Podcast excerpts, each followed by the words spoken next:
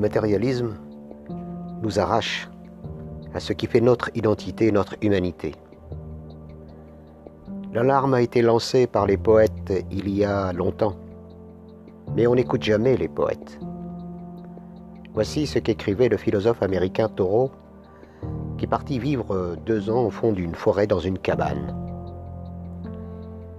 Je pense que notre esprit peut être sans cesse profané par le fait d'assister régulièrement à des choses triviales, de sorte que toutes nos pensées seront teintées de vulgarité. Et aussi, une fois que l'homme s'est procuré l'indispensable, il existe une autre alternative que celle de se procurer les superfluités. Et c'est de s'aventurer dans la vie présente. Nietzsche allait plus loin encore en disant Toutes les institutions humaines ne sont-elles pas destinées à empêcher les hommes de sentir leur vie à cause de la dispersion constante de leurs pensées? Qu'aurait-il dit de notre époque? C'est comme le note Sioran, le cauchemar de l'opulence, accumulation fantastique de tout, une abondance qui inspire la nausée.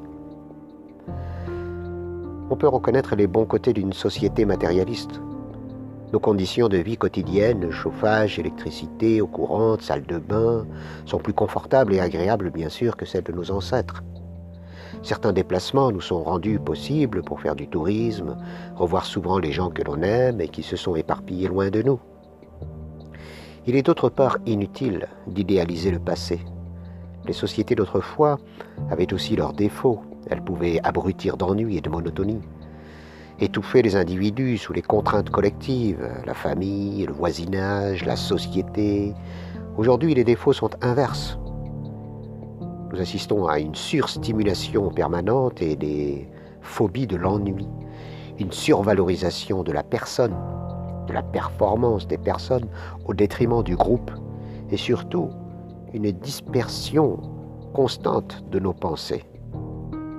Il nous faut donc inventer de nouvelles formes de société, au lieu de subir l'actuel ou d'aspirer à revenir vers l'ancienne.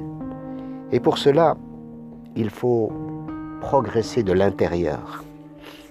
C'est lorsque le progrès matériel va plus vite que le progrès psychologique, intérieur, spirituel, que les humains souffrent.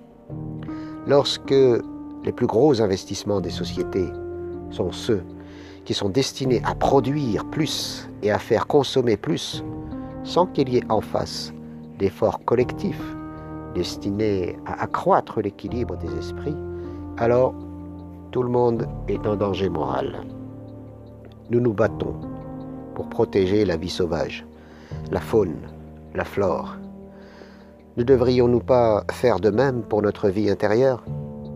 Elle est, elle aussi, en grand danger.